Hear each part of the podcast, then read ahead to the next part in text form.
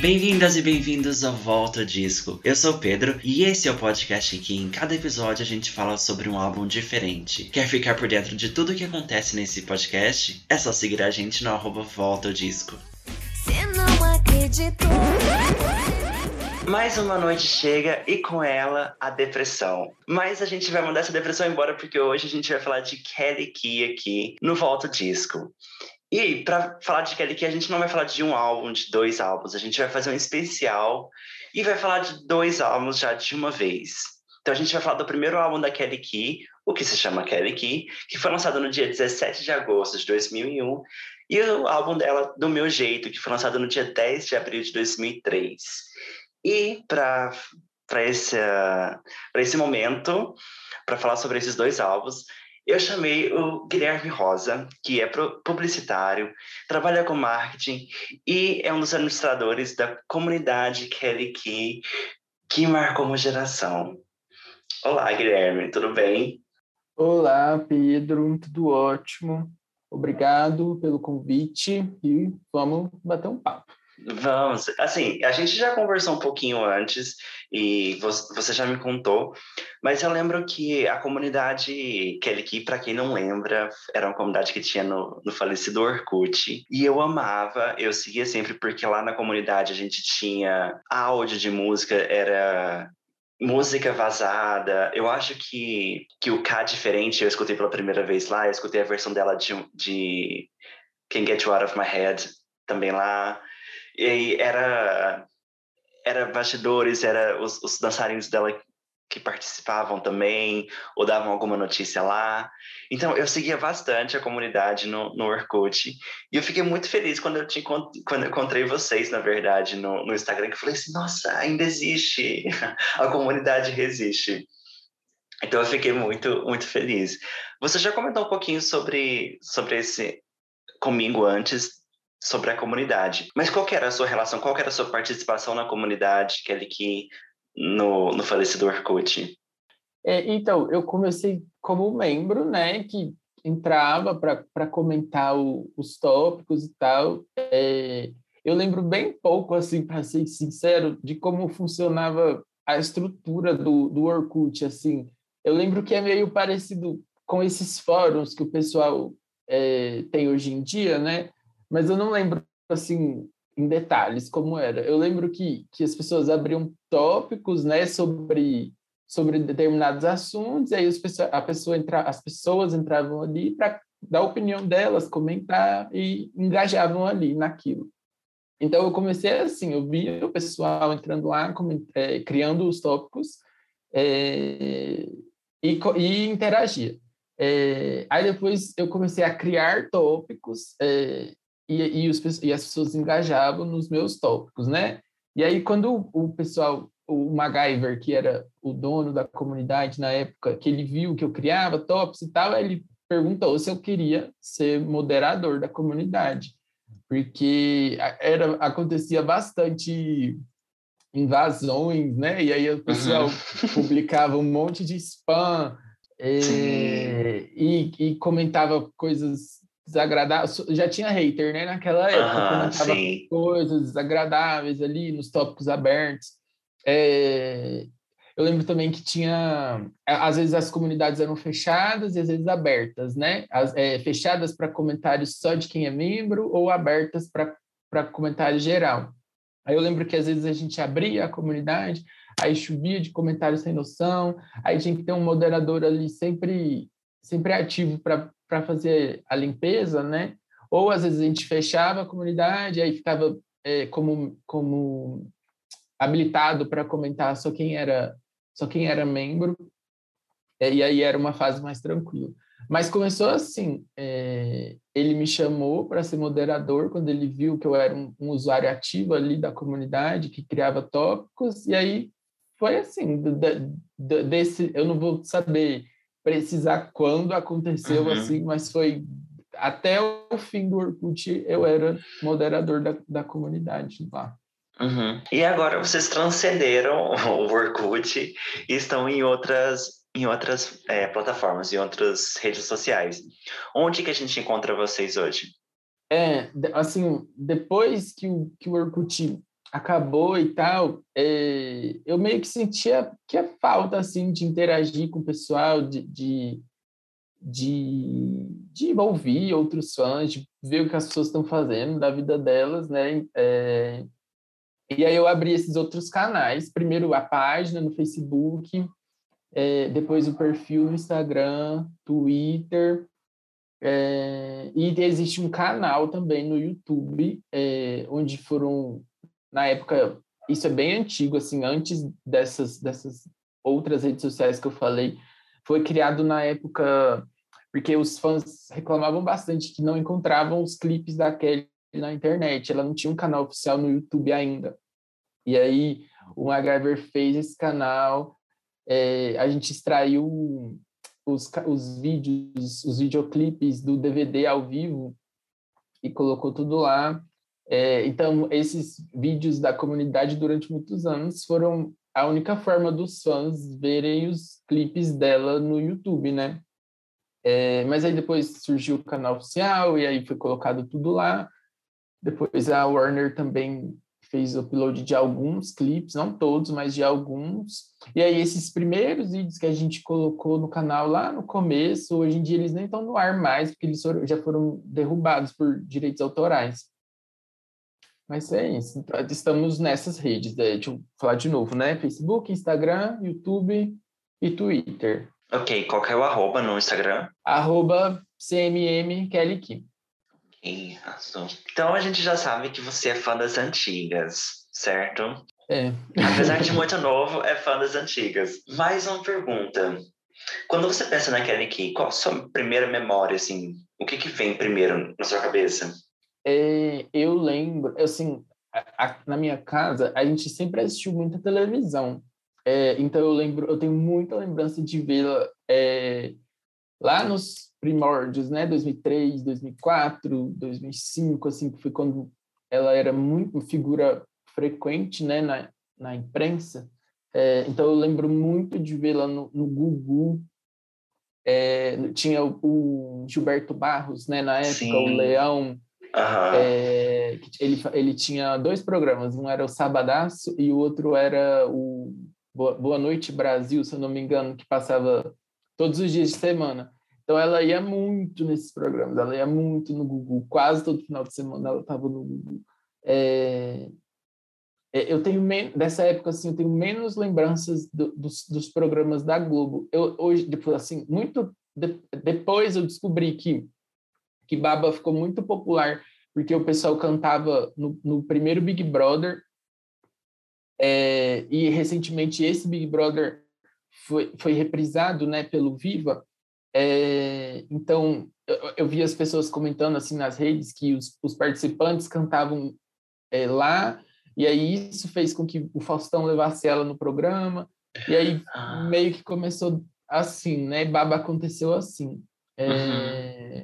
Mas as minhas lembranças pessoais são um pouquinho mais para frente, assim, é, de, de vê-la cantando, principalmente as músicas do segundo álbum, é, Adoleta, Por Causa de Você.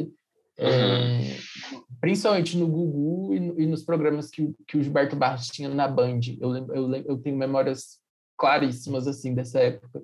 Uhum. Mas é engraçado você falar isso, que você, você quase não tinha memória dela na, na Globo na época, mas é porque eu acho que, que era bem dividido, a gente não, não era tão centralizado igual era hoje. Uhum. Então, a gente, eu lembro, eu assistia muito, SBT eu assistia muito, é o programa do Gugu, o Domingo Legal, lembro de assistir o Gilberto Barros também. Então, a gente meio que se dividia, tinha também na época, acho que na Record, o, o Raul Gil, depois foi para Band, ou ao contrário. Então, eu lembro muito desses programas e Kelly estava sempre nesses programas. Então, era. E era muito engraçado, porque podia ser, tipo, todo mês, tava lá, é, ia lá, cantava uma música, ou can... ia lá e fazia o programa inteiro. Tinha é, e é muito engraçado reparar, assim, é, já falando um pouco do, do mercado, né, o quanto mudou. É, às vezes ela ficava indo no mesmo programa seis meses cantando sempre a mesma música. É, o, a, a, vida útil das músicas era muito grande, né? Uhum. É, hoje em dia é, duas semanas a música já tá velha, o pessoal quer um lançamento novo. Uhum. Sim, sim. É, é, é, verdade, é verdade. E, e fazia a música é, ganhar mais vida, né? Conforme mais tempo, mais vida ela ganhava. Porque ela tava lá durante seis meses, como você falou no programa e tudo mais. Ok, ok. E era um grande público, assim, né? Que é impactado. É, eu acho que essa é a principal diferença, assim. É, eu acho que foi quando é, essa essa figura da, do pop do pop assim uma, uma mulher do pop foi quando começou a ficar mais mainstream assim né é, eu não acho que o pop começou nela mas eu acho que ficou mais popular é, saiu da do, dos, dos das pequenas estações que tocavam pop e, e ganhou a grande mídia né principalmente uhum. Baba é... Sim. Acho que é isso. Ok, ok. A gente vai falar mais ainda desse, desse impacto que foi esse, esse primeiro álbum. E, e Baba também. Mas, só, pensando na minha experiência com, com Kelly, na primeira memória, eu lembro muito bem de Baba, eu lembro muito bem de de cantar baba é, com os meus, meus, primos e tudo mais. Lembro das pessoas mais velhas também cantando essa música, porque eu acho que pegou muito. E é a letra de, de duplo sentido, a letra de, de provocação. E isso meio que, que atiçava todo mundo, assim. Então eu lembro muito dessa época. lembro muito, como você disse, dela nos programas de TV, no SBT e tudo mais. E marcou, eu acho que marcou essa, essa uma geração, assim. Eu acho que para mim marcou muito esse, essa primeira fase de Baba, Cachorrinho, Anjo, e o segundo álbum também. Depois, uh, no terceiro. Ah, nossa, no terceiro também. Esquece. Esquece. Ok. Bom, mas a gente vai falar hoje sobre os dois primeiros álbuns, então a gente pode fazer essa trajetória é, numa linha do tempo, ok? Pensando, pensando naquele que, ok, como que ela chegou nesse primeiro álbum? Como que ela chegou a gravar um, um primeiro álbum? Porque a gente tinha um contexto que a gente tinha nessa época, um, um mercado pop muito grande. A gente tinha Sandy Júnior, Vanessa, uh, Luísa Posse, Ruge, KLB, só que cada um veio de um mercado diferente. Predominantemente, a gente tinha ou pessoas que já estavam dentro da música, como KLB, ou é, Sandy Júnior, Vanessa, que já tinham parentesco com pessoas que estavam na música. Mas como que a, que a Kelly chegou no primeiro álbum dela? A, a história dela começa como apresentadora, né? Ela, é, ela participou de um programa da Rede Globo é, que estreou em 1999, que se chamava Samba Pagode Companhia é, ela era apresentadora desse programa junto com os pagodeiros é, Netinho e Salgadinho. É, então ali foi o primeiro. Ela era modelo e tirava fotos, fazia desfile, essas coisas assim, né? É, e fazia figuração. Ela fez muita figura. Ela conta, eu já vi ela contando essas histórias em algumas entrevistas, ela, ela fez bastante figuração no Você Decide, sabe? Da, aquele ah, programa uh -huh. da Globo que o público decidiu o final. É, ela fez bastante figuração, até que surgiu essa oportunidade no elenco desse programa de pagode. Mas esse é... programa era, era regional, só, só no Rio? Não, ou era, era nacional? nacional? Era nacional. Ele durou poucos meses, assim, não foi um sucesso, não é, mas foi ali onde ela começou. E aí ali ela começou a ter contato com pessoas da música. É, ela começou como elenco de apoio do programa, aí depois ela foi crescendo aos pouquinhos, tornou tipo co-apresentadora dos dois. É, e ali ela começou a conhecer pessoas da música, é, até que um dia o, conversando e tal. É, o, o Cuca, que era um produtor né, muito famoso na época, disse, ouviu a voz dela fazendo backing vocal para outro cantor, é, o latino no caso, é, e convidou ela para um projeto. É, ele disse, ele disse para ela que, que achava que ela tinha um perfil, que ele queria lançar no Brasil uma cantora estilo Britney, estilo, estilo Aguilera, é, uhum. que era algo que ele não via ainda no mercado e achava que ela tinha potencial, porque ele ouviu ela cantando, achou que ela cantou bem e convidou ela para gravar.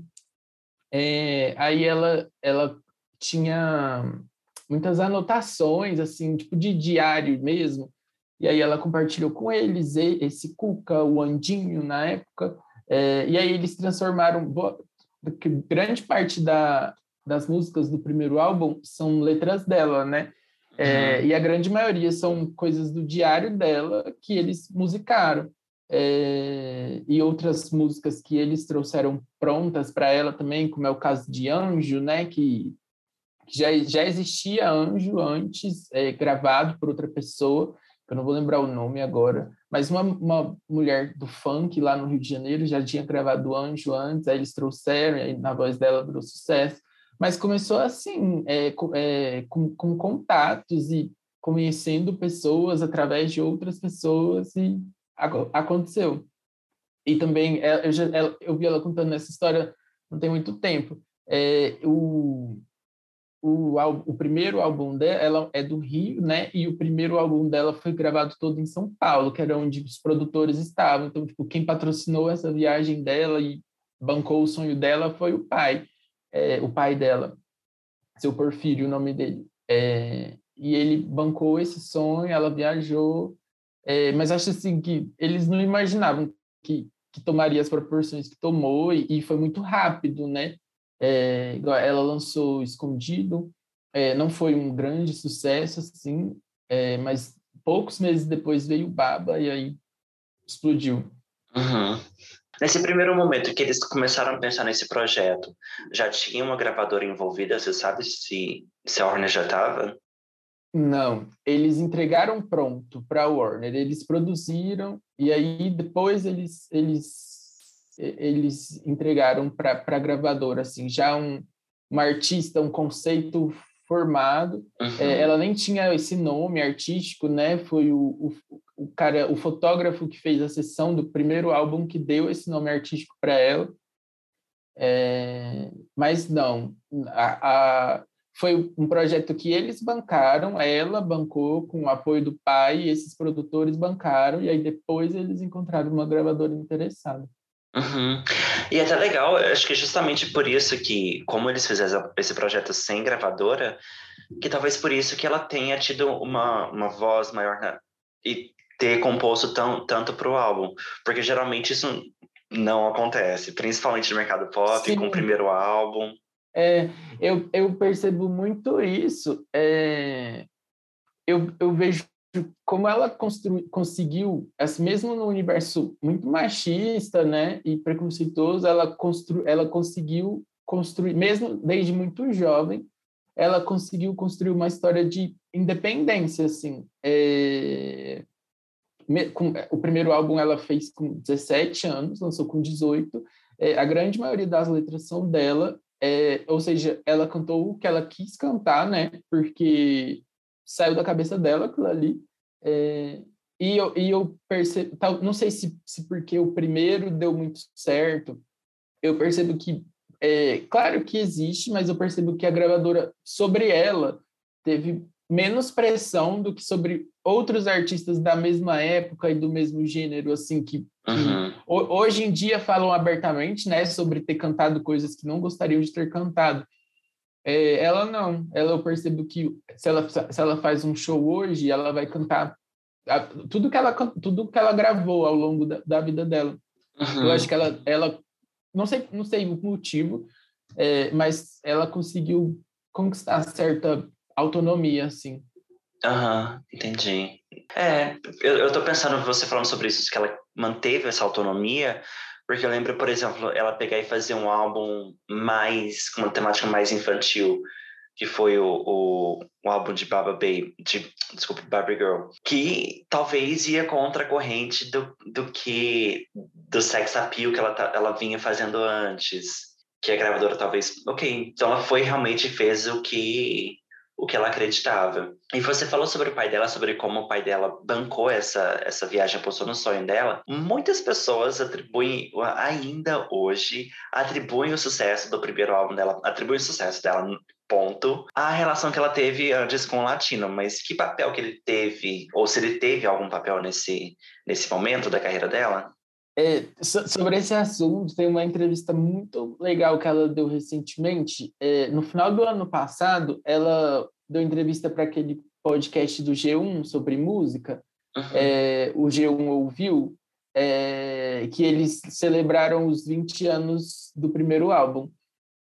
É, e aí o, o, o, jornalista fez essa pergunta para ela. É, todo mundo fala, muita, todo mundo não, né? Hoje em dia eu acho que já melhorou bastante, assim. É, é que hoje em dia a gente já tem dificuldade de lembrar quem que é o latino.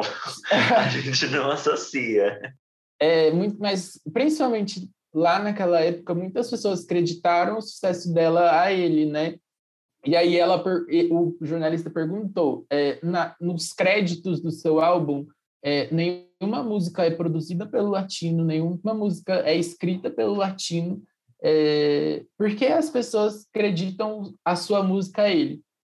E aí ela, ela fala que, que ela não sabe explicar, mas que a única coisa que passa pela cabeça dela é o machismo, que ela, ela estava em um relacionamento amoroso com ele na época, é, ela tinha acabado de ter a filha dela, né? Ela produziu o álbum grávida e ela nasceu logo que, que ele foi lançado.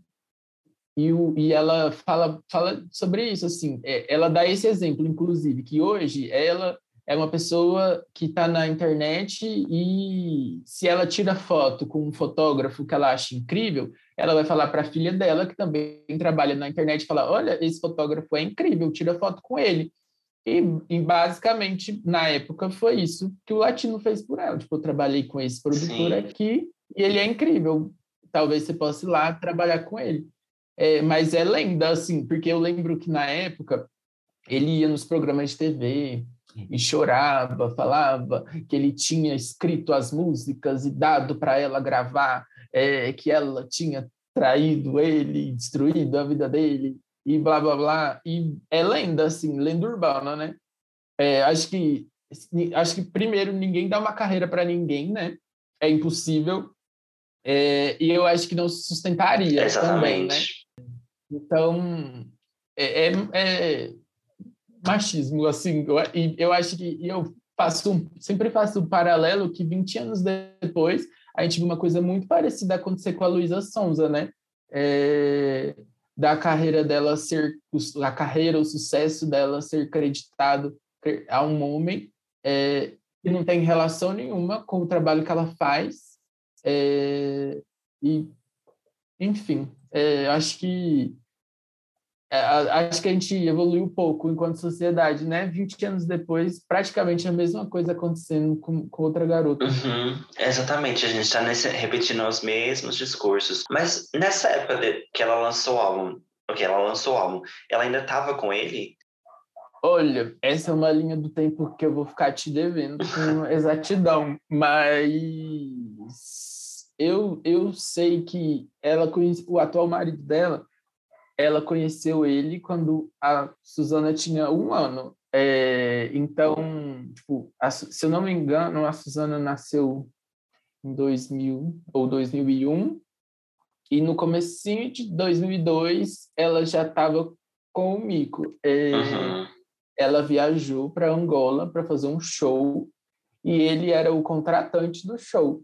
É, e aí eles se conheceram é, lá é, aí, poucos dias depois, ele veio para o Brasil para vê-la e nunca mais foi embora. Eu é, essa história. É, então, eles estão juntos há mais de 20 anos já, né? Eu ah. acho. É, é, mas eu, eu acredito que é, quando o álbum foi lançado, eles já não estavam juntos mais. É, uhum. E assim, e pelo que a gente sabe, era um relacionamento de muitas idas e vindas, é, de muitas traições, é, de abuso psicológico. E, uhum. Então, é, é um, acho que é até injusto até hoje, né? As pessoas é, é, é, perguntarem é, sobre, relacionarem o nome dela ao dele, assim, acho que morreu essa história. Uhum, uhum sim, sim. Bom, uh, o álbum por si só fez muito sucesso. E o que você acha que aconteceu? Qual foi essa, essa aqui, essa chave que virou e, e, e trouxe para ela tanto sucesso nesse álbum? Porque, porque ela foi uma coisa bem diferente no mercado né? Porque a gente tinha alguma coisa mais romântica e ela chegou com uma coisa mais pop, mais, mais parecida com o que estava rolando lá fora. Mas o que, que chamou a atenção de todo mundo? Olha, eu acho que, primeiro, é, é um, era um som muito moderno é, e muito, muito próximo do que o pessoal estava fazendo lá fora, né? Principalmente é, que, eu, que eu noto assim, referências muito claras a Britney, a J-Lo, é, as Destiny Child, eu acho que tem muito, pegou muito dessas referências, assim, tem, tem pop, tem funk, tem R&B, é, tem eletrônico, é, primeiro, primeiro, eu acho que é isso, eu acho que é, é moderno e é ousado, uhum. e é, é, diferente do que estava sendo feito. É, eu falo é, de, sonoros, da, dos aspectos sonoros, né, digamos assim. Uhum. É, enquanto, enquanto letra, eu acho que trazia um discurso. E, eu, e eu percebo assim que as outras meninas que representavam o, esse, esse pop adolescente na época era muito, muito romântico, né? É, era romântico, era apaixonado e até meio bobo, assim, às vezes. É, então, eu acho que era ousado. E e eu acho que ela cantou o que uma geração queria ouvir, sabe? É, queria ser queria ser mais disruptivo, mais usado, mais moderno, é, se desvencilhar de, de alguns estereótipos. Eu acho que, que assim o que eu destacaria principalmente é o discurso, é, que to, todas as assim talvez as pessoas critiquem a letra ou algo assim, mas se você for olhar, todas as, todas as, as letras têm um discurso, elas têm um propósito. É, fazem dançar também, é, mas tem um propósito. Então, tipo, ali naquele álbum, você vai ouvir falar sobre é, relacionamento abusivo, sobre liberdade sexual feminina, é, sobre feminismo, sobre, sabe, é, tem, tem milhões, milhares de assuntos é, que até hoje são assuntos importantes e que foram tratados ali 20 anos atrás, e eu acho, para mim, a palavra que resume assim é que foi vanguardista. Eu acho que por Sim. isso que chama atenção. Uhum. Eu acho que nesse momento a gente estava vivendo uma, uma era de, de liberdade, talvez sexual, liberdade tal, da, da mulher, e novas coisas acontecendo, novo milênio acontecendo, e a gente não tinha uma, uma cantora no Brasil que representasse todo esse, esse movimento, essa mudança. E eu acho que, que, que ela representa muito bem essa cara, como você falou, essa moderna, ousada, empoderada, que a mulher tem o discurso. E eu acho que isso que pegou todo mundo. E ela falou, eu lembro de uma entrevista que, que eu vi dela, que ela fala sobre sobre as letras, que às vezes as pessoas falam, ah, a letra é boba, inocente, mas que aquilo é muito bem pensado e que é muito difícil de se fazer. Que fa fazer baba baba e pode parecer uma coisa muito simples, mas se você pegar essa, essa combinação e colocar junto e fazer acontecer, não é uma coisa que todo mundo conhece, que não todo mundo consegue fazer. Não é, é, né, assim, é que o pessoal crítico de internet é, é difícil, né? É, é, agradar todo mundo é basicamente impossível. É, mas eu acho assim que essa essa vanguarda que eu falei que eu acho que ela foi na época, eu não acho que ela foi percebida naquela época. Eu acho que as pessoas achavam, ah, mais uma menininha aí bonitinha para cantar e é isso.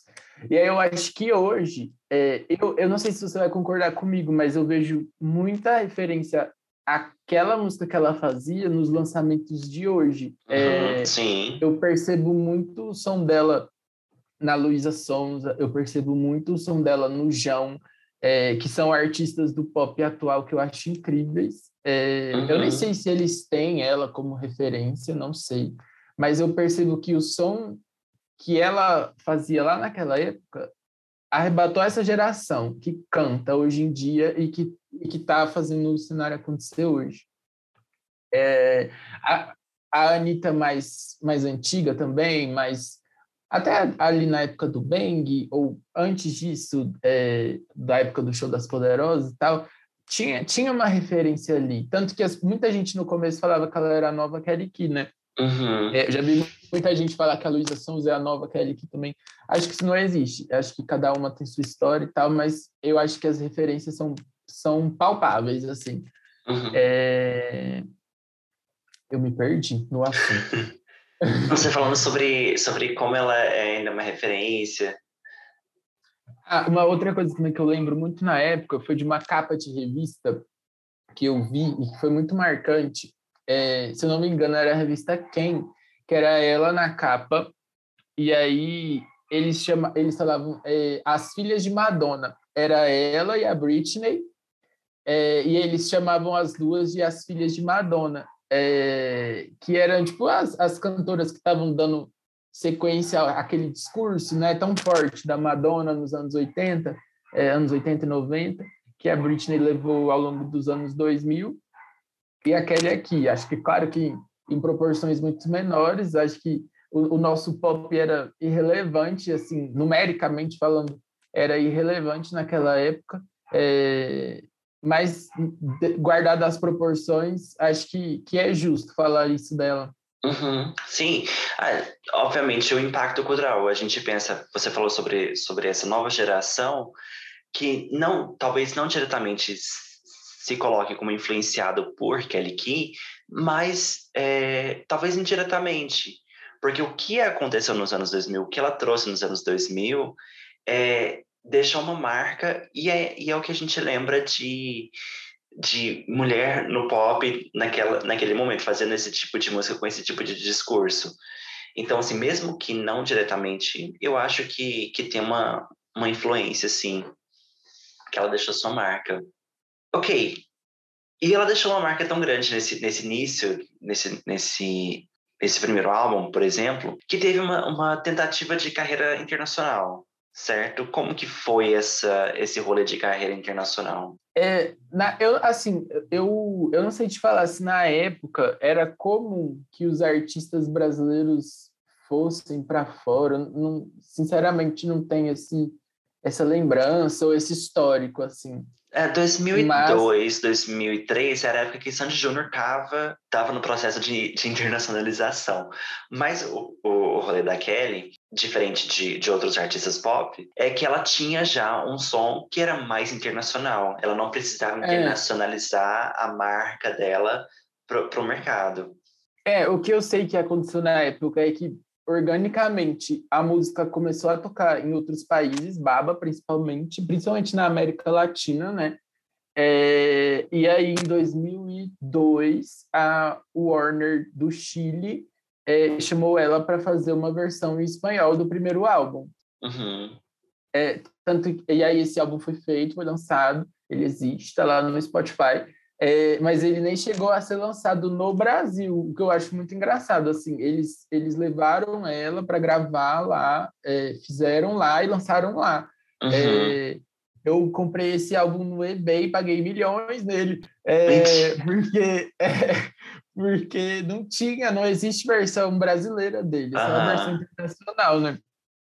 E eu, assim, o que eu sei foi isso. Eles, eles fizeram essa, essa versão internacional, vendeu super bem é, na, na, América Latina, no Chile principalmente, que foi onde ela foi maior, assim.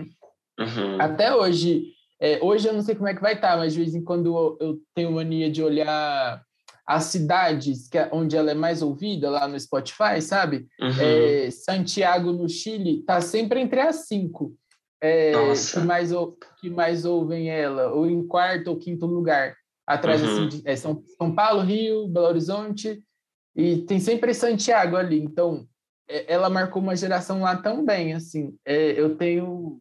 Eu até postei esse vídeo esses dias no Instagram da comunidade é, que a música dela era trilha sonora de um programa chileno que fazia muito sucesso, que chamava Mecano, é, que é, era uma vibe assim meio é, cheerleader, sabe? E aí as meninas dançavam com essa música, e, e, com certeza foi isso que, que levou a música a fazer sucesso lá e posteriormente ser gravada também em espanhol. É, eu sei que ela chegou a fazer shows é, na, na América Latina, na África, é, mas não sei assim é, qual foi a proporção real, assim. É, nem o que, que impediu que seguisse, assim, se foi um desejo pessoal dela, é, não sei.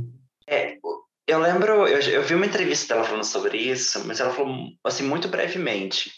Mas ela falou sobre por que, que ela, ela desistiu dessa, dessa carreira internacional. Ela disse numa entrevista que ela estava entre voos e ela já estava ah, muitos dias sem ver a filha dela. Ela ia para o Vinha Del Mar, né? Ah, que é tipo o maior festival de música no Chile. Isso. Ah, eu, eu ouvi essa história também. Uhum. É, basicamente, pode terminar de contar a história só para todo mundo saber.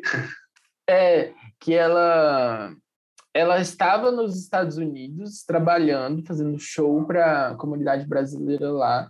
E aí ela tinha alguns dias para passar no, um dia ou dois dias para passar no Brasil com a filha e depois ela ia para o Vinha Del Mar é, para ser jurada lá e, e, cantar também. Tem até no, no YouTube esse vídeo é, da cadeirinha dela vazia lá no Vinha Del Mar, que o, o Sandy Júnior está nessa mesma edição do Vinha Del Mar, o, o Sandy Júnior participou. E aí ela estava nos Estados Unidos, mas teve uma nevasca muito grande que impediu ela de chegar no Brasil a tempo. E aí a gravadora queria que ela fosse direto para o Chile, né, para cumprir com esse compromisso do Vinha Del Mar. E aí ela se negou aí, porque ela era mãe, né? É, além da, da carreira, ela tinha a filha dela esperando ela em casa, um bebê é, de um ano e pouquinho, dois anos. E aí ela decidiu que não, que ela não iria ao Vinho Del Mar. E aí ela, eu, se eu não me engano, foi no programa da Fernandinha Souza que ela contou essa história. É, e ela fala que foi a única vez que ela que ela descumpriu assim uma regra, que ela bateu o pé e falou não, não vou fazer. É, mas acho que foi bom, foi bom ela ter feito isso. Assim, acho que é, tomar uma decisão mais mais radical, assim, de vez em quando, faz as pessoas escutarem mais a gente. Uhum. E ela fala, ela, eu acho que quando ela fala dos filhos, eu sinto esse trauma. Não sei se você sente isso também, mas eu sinto que ela tem um trauma de ter perdido muito tempo é, do que aconteceu com a primeira filha dela. Quando ela teve o segundo, Vitor, ela, ela tomou uma decisão de diminu diminuir o ritmo, porque eu acho que. E agora ela, com, com o Arthur, não é? Sim. ela tá vivendo é tudo mãe, aquilo que ela não podeu. Uhum, tudo que ela não podeu viver na primeira gravidez dela com, com a Suzana. E ela fala, eu, eu sinto muito esses traumas, assim, de tipo, ai, ah, tem que trabalhar muito, eu não vi os primeiros passos, não vi as primeiras palavras e tudo mais. É, acho que mãe por si só já, já carrega diversas culpas, né? É, e, e, e, de fato, assim, é, o, o, a, o sucesso dela aconteceu simultaneamente, com praticamente com o nascimento da Suzana, é, e ela era uma mãe solo, né, no caso, é, que contava com, com a ajuda dos pais dela. É, então, ela de fato é, precisou ser, né, uma mãe ausente nos primeiros anos da vida da Suzana, porque ela precisava trabalhar. É, mas acho que ela, ela acho que ela tem muito essa consciência assim de que foi importante para ela poder dar uma a melhor vida possível para ela, né? É, mas sim, ela, ela trabalhou muito, é, principalmente assim, acho que de 2001 a 2005, assim, que ela trabalhava incessantemente, trabalhava muito, é, gravou muita coisa, participou de muita coisa, é, fazia muito show. É, aí até que é, se, eu, se eu não me engano, o Vitor nasceu em 2000 2005, 2004, 2005. Aí logo depois do nascimento do Victor foi quando saiu Barbie Girl, é, que ela ainda fez muito show nessa época. Aí logo, logo em seguida ela deu uma, uma estacionada assim. Aí foi quando saiu em 2006 saiu o álbum de Peg Push. E aí depois disso ela saiu da Warner. É, e aí eu acho que foi quando, depois dessa saída da Warner assim que ela botou mais o pé no freio de verdade. Mas lá na frente, assim, é, aí ela foi para São Livre, né? Nessa, nossa, eu fui muito na frente, né? Na linha do tempo. É, aí, mais lá na frente um pouquinho, ela foi para São Livre, aí ainda teve um hit é, na São Livre, que foi Você é o Cara, que foi bem grande. E aí, de, de, de Você é o Cara para frente, aí ela deu uma, uma estacionada, assim, mesmo, é, nesse, nessa, nessa nessa questão da música para ser uma para ser mãe, mais em tempo integral. Uhum. E eu, eu, entendo a decisão dela. Ok. Queria te agradecer, Guilherme. Muito obrigado. A gente termina aqui. Tô brincando. Porque eu tinha pensado de, de, de fazer. É... Como a carreira da Kelly é, é, bem extensa, eu tinha pensado em fazer esses episódios especiais de, de juntar álbuns. Você já deu um spoiler do que vem por aí. Perdão. Não, tudo bem, tudo bem. Mas é, significa que tem mais coisa para falar. Tem muita mais coisa da, da Kelly depois desses primeiros álbuns para falar. Então, todo mundo que estiver escutando quiser esse, é, a segunda parte, é só, só falar que a gente que a gente faz sobre os outros álbuns. Ok. Falando no álbum, no primeiro álbum, então, só pra gente terminar ele, a gente pode falar um pouquinho sobre os singles, o que, que a gente acha de, dos singles, pode ser? Pode. Qual a sua opinião sobre Escondido? Eu acho incrível e eu, é uma das, para mim, uma das melhores letras da carreira, assim, eu acho muito forte, é, é uma Aham. música muito imponente, assim, né? É, eu acho que para a figura que ela queria mostrar é o melhor é o melhor primeiro single que poderia haver porque, assim, é claro que ele não teve nem de longe a mesma repercussão de Baba, mas eu acho que foi uma apresentação incrível. Eu acho a letra muito incrível. É... Sei lá, acho, eu acho forte, assim, uhum. acho imponente. Sim, sim. Eu também, eu, eu amo essa música. Não, tinha uma época que eu não gostava muito, mas depois, quando eu prestei atenção na letra, eu, eu falei, gente, não acredito que isso tocava, tipo, no rádio, que isso passava na televisão. Porque é, é uma letra muito de atitude mesmo, sabe? Sim. E é, é, é o que, assim, a gente pensando, é o que a gente imagina de, ok, pessoas de 16, 17 anos brigando para sair de casa, falando qual é, né? Vai dizer que você nunca fez isso, a gente sai, a gente sai escondido mesmo. Então é, um, é uma música que eu amo. Escondido. Ok, não fez tanto sucesso quanto os outros singles, não ficou tão marcado assim, mas eu acho que, que deixou uma marquinha assim no, na sonoridade, no discurso. E eu amo que abre o álbum também com, com essa música. E depois o segundo single foi Baba. O que você acha de Baba? Ai, Baba, nem ouso falar contra, né? É, é eu acho um, um hit, assim, que marcou uma época. É, é, é, uma música que até hoje ela é relevante, assim, é, direto outros artistas fazem covers. É, até no, no, ano passado, a gente fez um vídeo para a comunidade especial para comemorar os 20 anos de Baba. E aí eu fui pesquisar é, artistas que fizeram cover de Baba, e aí a gente fez uma colagem, assim, de, é, de vários artistas cantando Baba, e isso montar a música, né? É, e todo mundo já cantou Baba. É, Ivete Sangalo, Cláudia Leite, Anitta, é, João, todo mundo. Kid uhum. Abelha, é, Marcelo Nossa. Camelo, é, Maria Gadu, todo mundo já cantou Baba. Uhum. Eu acho eu acho muito muito relevante, assim, e, e atemporal. Sim, atemporal, atemporal. Você falando sobre as versões, lembra que quando a, a Maria Gadu surgiu com o primeiro álbum dela, ela cantava muito baba nos tá, programas de televisão. Álbum. Tá no primeiro álbum dela, não tá? Sim. E foi até engraçado na época, é, quando eu, a gente, eu brinco de falar que quando a Maria Gadu gravou Baba, é, aquele que deixou de ser trash para virar cult, né? Aham, é, exatamente. Aí, aí os, os adoradores de MPB passaram a achar cult e, e, e tal, e foi uma, uma, virada, uma virada de chavinha, assim. Eu lembro muito das pessoas questionarem a Maria Gadu, porque no álbum, no primeiro álbum dela, é, só tem, tem todas as músicas são letras dela, da Gadu, né, no caso, e duas músicas não são. Uma é do Chico Buarque e uma é da Kelly Key.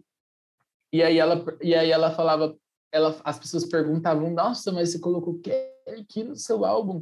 Aí ela falou, é, aí ela falava assim na maior naturalidade, sabe? Gente, é uma música que marcou minha vida, que eu que eu gostava na época, que eu quis trazer de volta e uma uma, uma nota dó na voz do Chico Buarque é a mesma nota dó na voz da Kelly Key. Eu não entendo vocês criarem uhum. essa essa essa hierarquia assim, sabe, do que Sim. é música boa, do que é música ruim, do que uhum.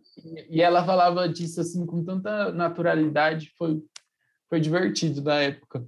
Uhum. E tem o clipe, a gente não pode esquecer do clipe também, que marcou todo mundo. Ela com o microfonezinho lá, assim, que todo mundo tinha aquele, aquele fone do computador.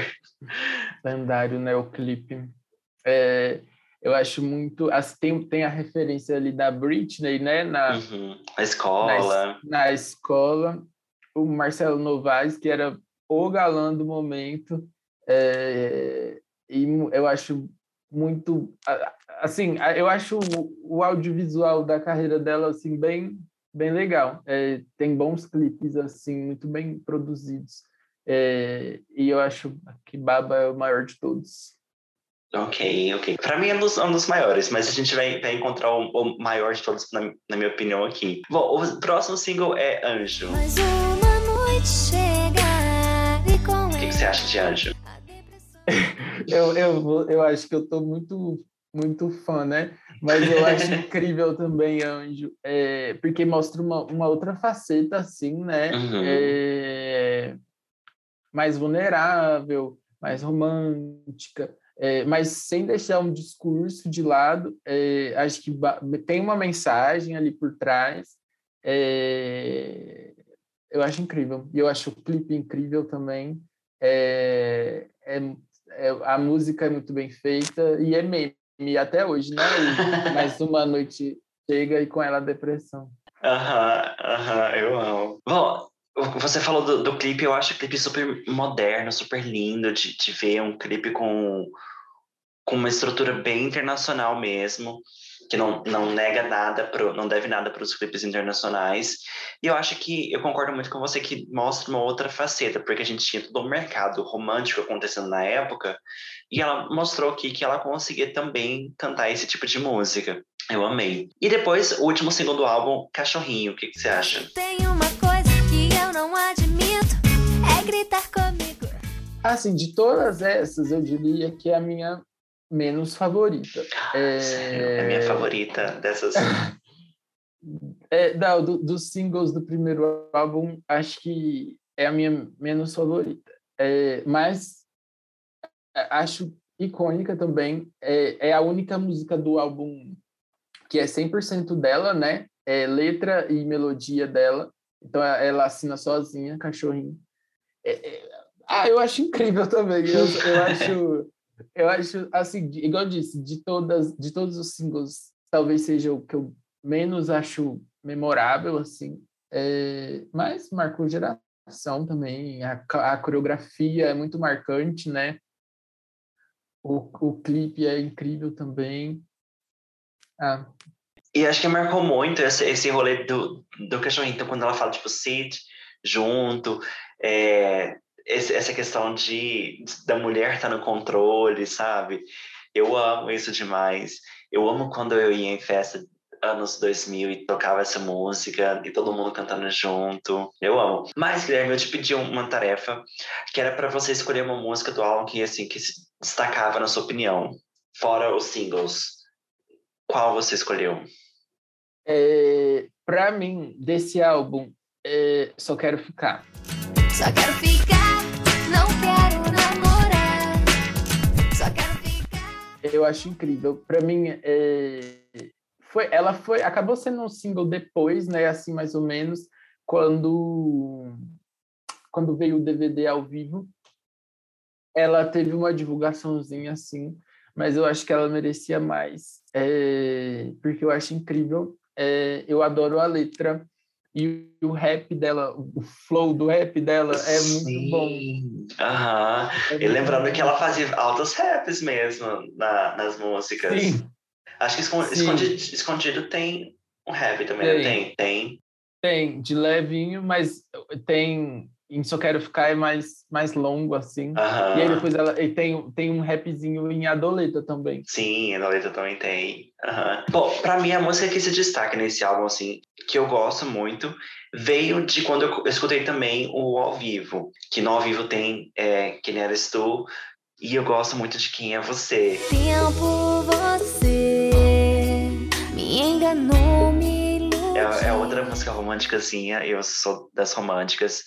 E eu gosto bastante da música, eu gosto bastante da, da voz da, da Kelly, do, do instrumental da música.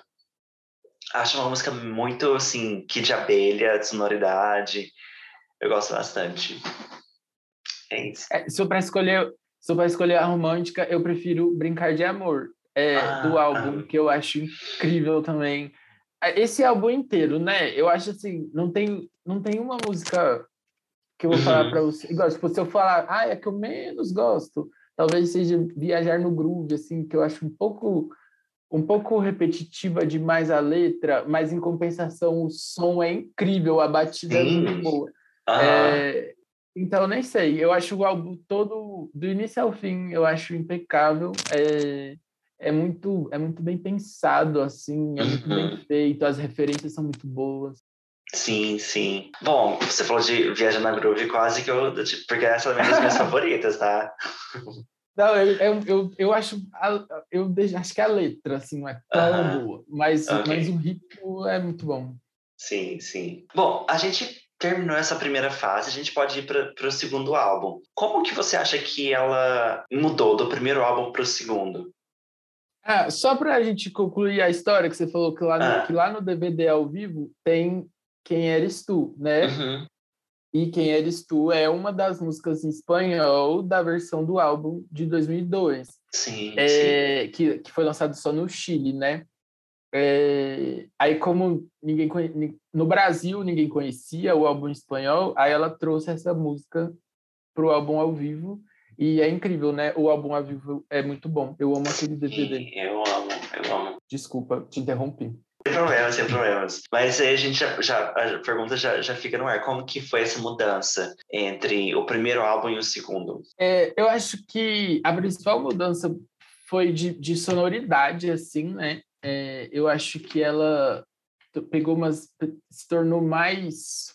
Como é que eu vou falar? Essa. Eu acho que ficou. Eu acho que.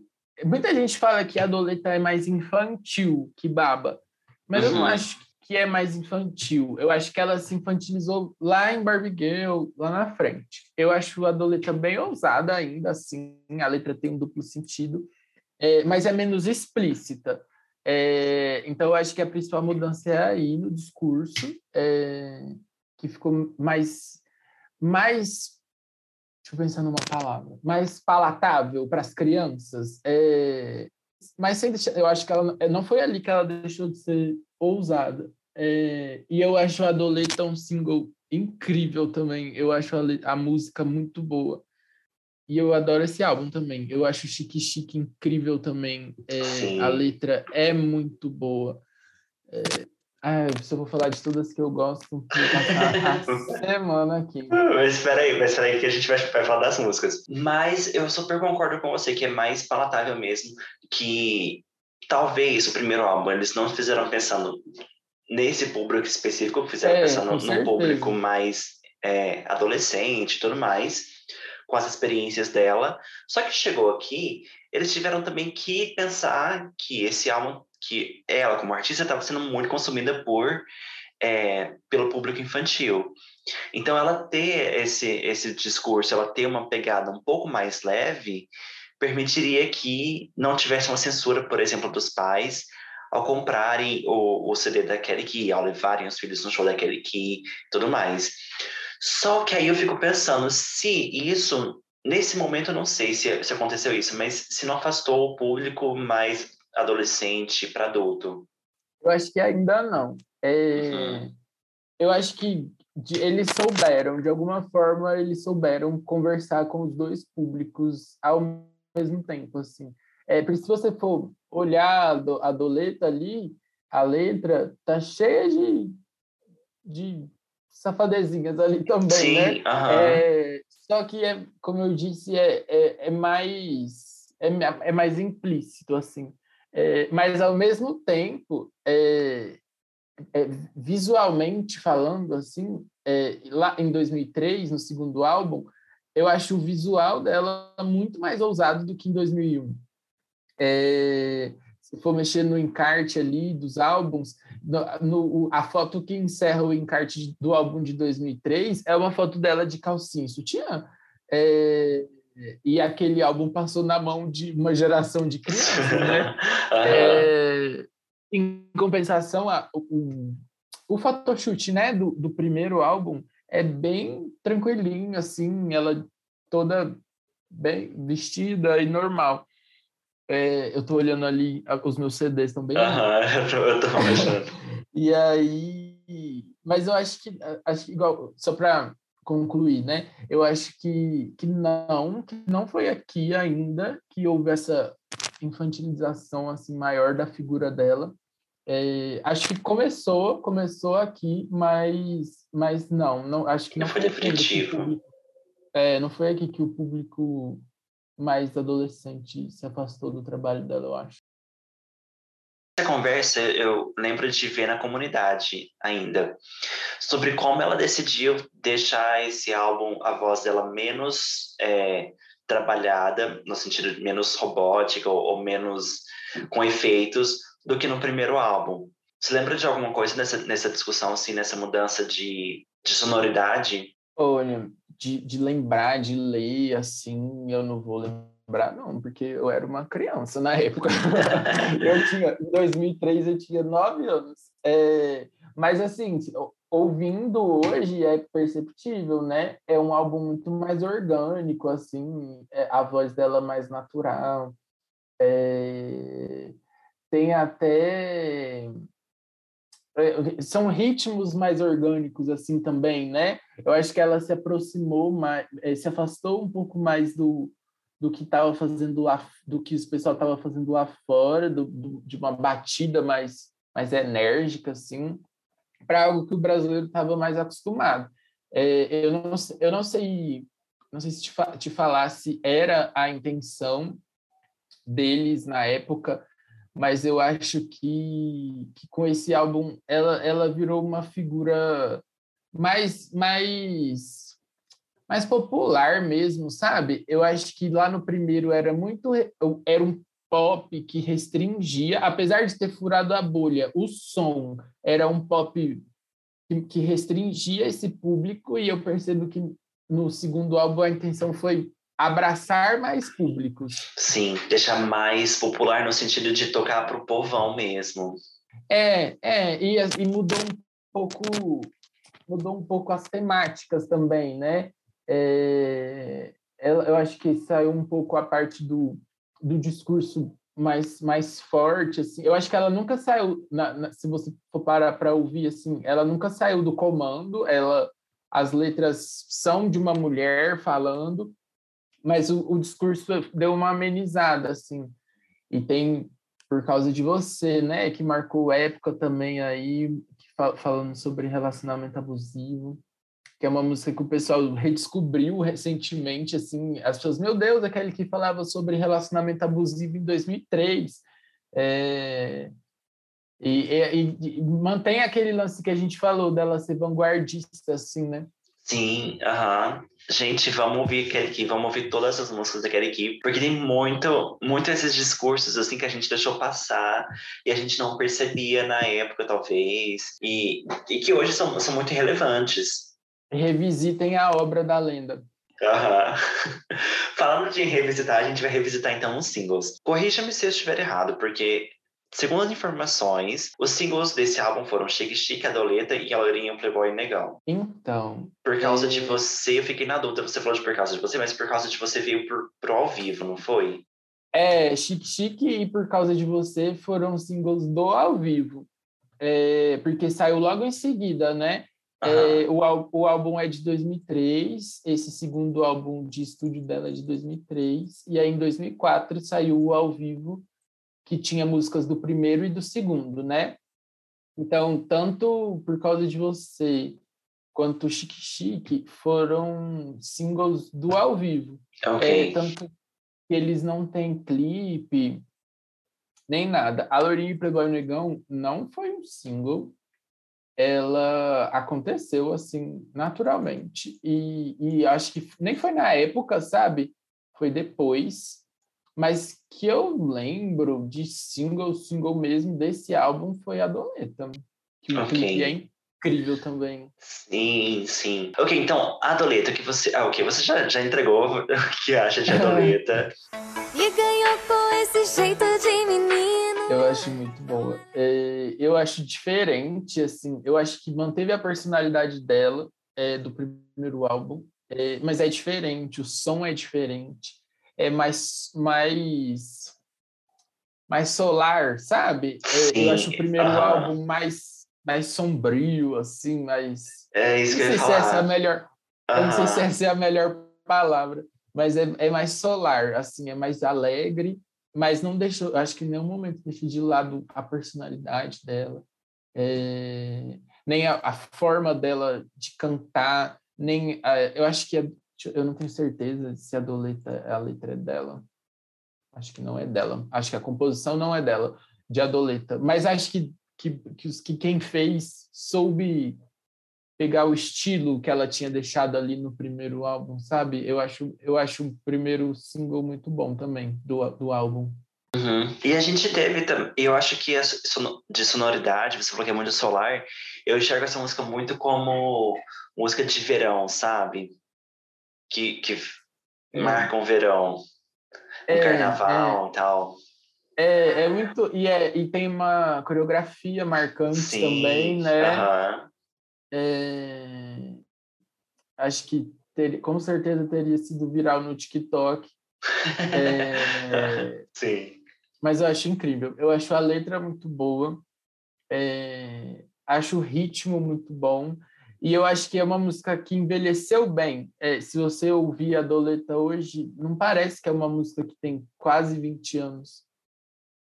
Eu acho que a discografia dela, no geral, assim, eu acho que tem esse mérito. Não é datada.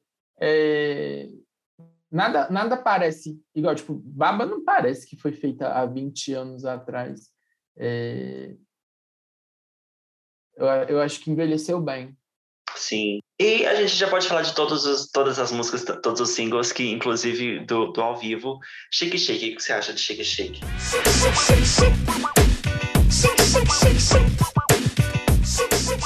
Eu acho muito boa.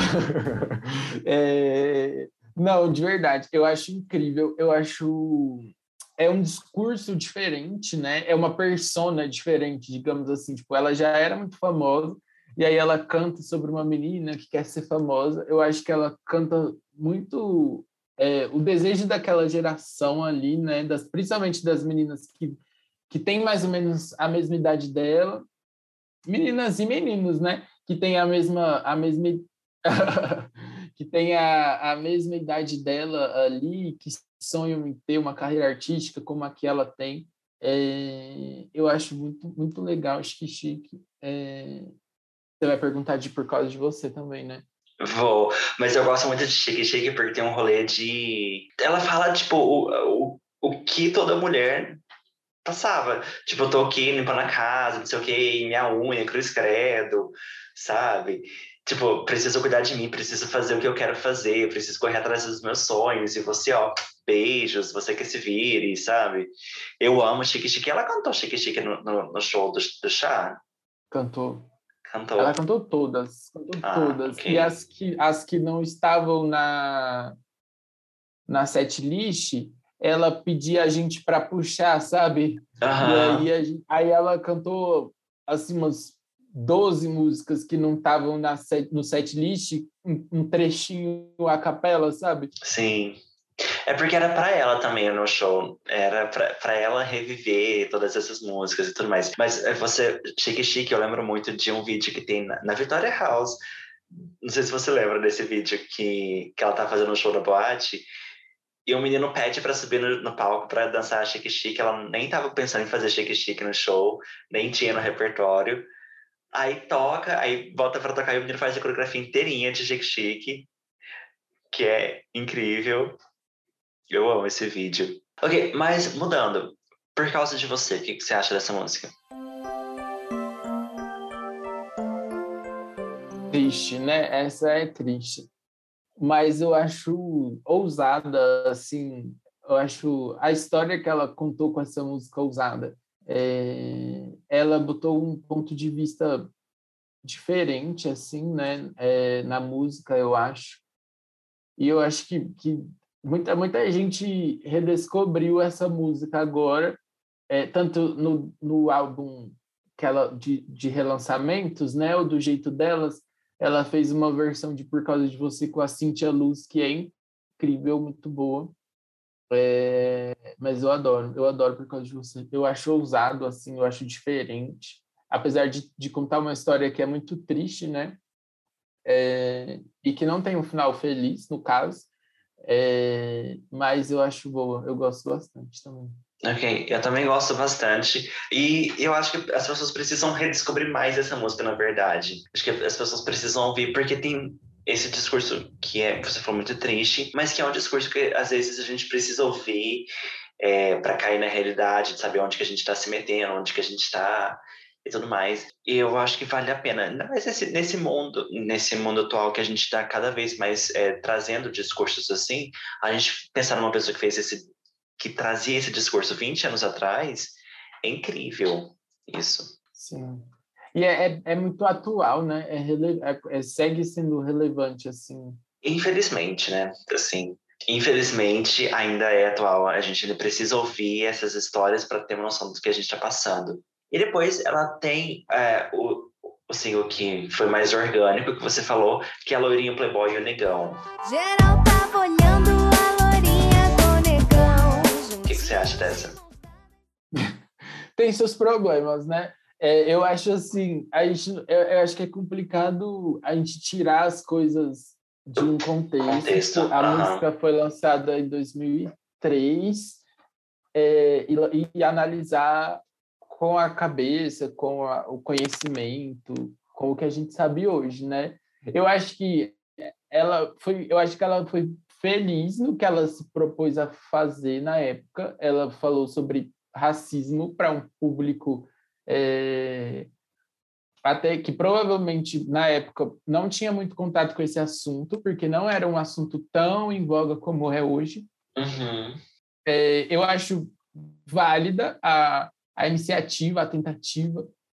Mas, tipo, de fato, se você for uma música que você for analisar hoje, é, semanticamente falando, ela tem seus problemas, né? Sim. É, uhum. Mas, igual eu disse, eu não acho que é justo tirar uma música do contexto de 20 anos atrás para analisar com a cabeça que eu tenho hoje. Exatamente. Uhum. Eu, eu, também não, não, concordo, não concordo com esse tipo de análise. Mas eu acho a tentativa, é, a intenção muito boa de, de trazer esse discurso, tra trazer essa conversa, tanto para o universo que não se espera que isso aconteça.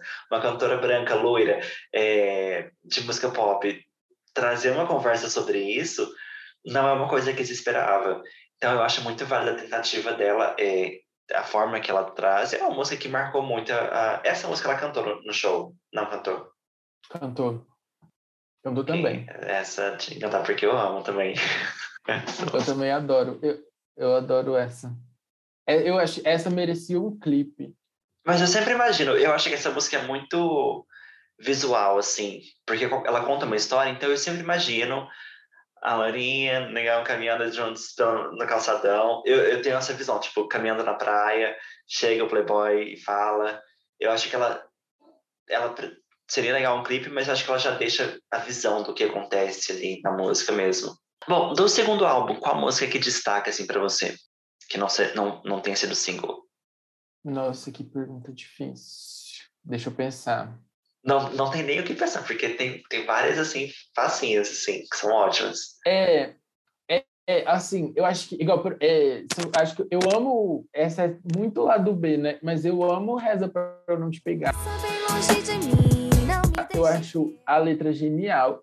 É, eu acho muito ousado, assim, é igual, tipo, ao mesmo tempo que você fala, ah, no segundo, ela deu uma infantilizada é, no segundo álbum, aí ela canta sobre é, é, pra pegar alguém no flagra, sabe? E completamente ousada. Eu acho muito boa essa letra.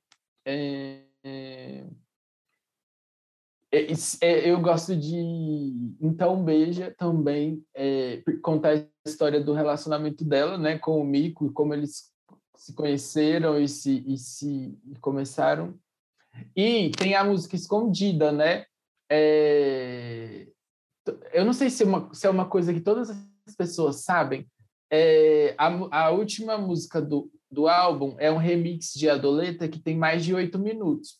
Ah, Aí, se você deixar ele tocar, é, ele vai tocar o remix de Adoleta, aí vai passar um tempo em silêncio, e aí tem uma música escondida, é, que é ela cantando com o Mico. É, você nunca ouviu? eu vi no YouTube, no YouTube eu já vi. Ah, Escutando o álbum inteiro eu não, não tinha ouvido, eu não sabia que essa música estava aqui, eu achei que estava no próximo álbum. é aqui, e ela é incrível essa música, é muito, muito legal. É, e o Mico, é, eu não sei se as pessoas sabem disso, ele tinha um grupo de rap é, na Angola. É, inclusive, no álbum da banda dele, que se chama Mess, tem uma música que ele fez para ela também. É, e aí, no álbum, no segundo álbum de inéditas dela, tem essa música escondida é, no finzinho do remix de Adoleta, que é a faixa 12, né? Que é muito bom. Essa música é incrível. E é uma surpresa, assim, porque você não tá esperando. Eu não sei o que aconteceu na época. Eu acho que, assim, chutando, eu acho que provavelmente eles não devem ter conseguido autorização para lançar a música, e aí eles esconderam ela aqui, e eu acho incrível. Tipo, a primeira vez que eu ouvi o CD inteiro, que aí fica aquele silêncio, assim, mas a música não acabou. Aí passa um pouquinho, começa o toquinho da música, é, a sensação é muito boa. E eu amo essa música, é, é, é muito legal. Eu gosto de quase todas desse álbum, eu só vou é, falar que eu não gosto muito de Nananá, Ah, ok. e, e só. Tô- as outras eu gosto de todas.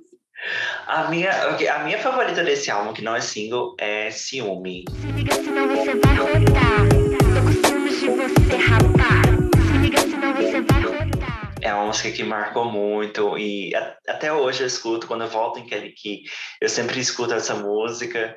Eu falar, então beija, então beija me marcou também muito, mas ciúme. E eu acho que é uma das músicas da Kelly que não é single, mas que é uma das músicas mais que os fãs mais gostam, assim. É, tem, tem um pessoal que, que realmente gosta de ciúme. é, E eu acho é bem diferente, assim, né? Do que ela costuma cantar. É é um ritmo mais, mais meloso. Melódico. assim. Aham, é melódico, né? Parece aqueles funk melodies mais antigos, assim.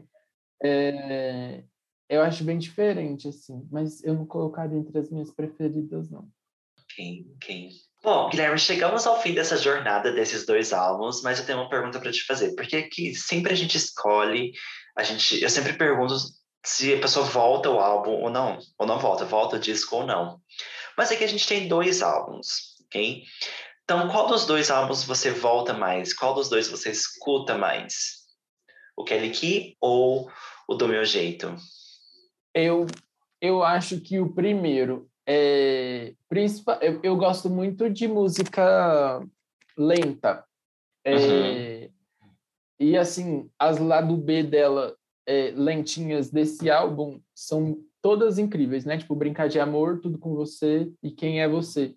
São muito boas. Eu gosto de todas. É, O outro, eu vou, eu vou, com certeza eu volto menos nele. Ah, Não. É, se respondendo a sua pergunta, eu com certeza volto mais no primeiro. É, porque as baladinhas dele são impecáveis. Uhum. Ok, ok. Bom, entre os dois, eu acho que eu volto mais é no segundo, porque o primeiro tem as músicas muito icônicas, só que eu acho que o segundo, na verdade, do segundo para frente, tem mais coisas escondidas que aparentemente é uma faixa escondida totalmente que eu, que eu não, não sabia que estava ali. Mas eu acho que tem mais coisas escondidas e eu gosto às vezes de, por exemplo, pegar o álbum, sei lá, um álbum qualquer da, da Kelly e descobrindo o que o que tem ali, sabe? Lembrando ou pensando, tipo, oxe, esse daqui é, tem potencial, sabe? Tipo, isso aqui é muito bom. Então eu gosto de, de ir explorando. No primeiro, como fez muito sucesso e eu acho que eu escutei muito o primeiro álbum, não deixou tanta assim de para explorar, entende? Então eu volto mais no segundo aqui. Eu escuto mais o segundo do que o primeiro. Eu, eu, a gente não vai brigar por isso. Não, não claro que não. Tô brincando. É, não, eu, eu entendo. É, de fato, o primeiro ele, ele ainda se faz ouvir, mesmo que você não procure por ele, você acaba encontrando ele em algum lugar por aí, em algum cover, em alguma coisa, né? E o segundo já é menos menos recorrente, digamos assim. É... Mas eu ah, os dois são incríveis, mas eu, eu voto mais no primeiro. Exatamente, ok, tudo bem. Bom, Guilherme, eu amei que você veio aqui falar de Kelly. Eu acho muito bom. A gente já tinha um pedido Kelly no, no podcast antes, mas eu não tinha encontrado vocês ainda, a comunidade. Então eu fiquei muito feliz que, que eu pude encontrar vocês e lembrar de todo esse, esse momento pop anos 2000 e lembrar a época de Orkut e tudo mais. Quero te agradecer muito por ter vindo aqui hoje.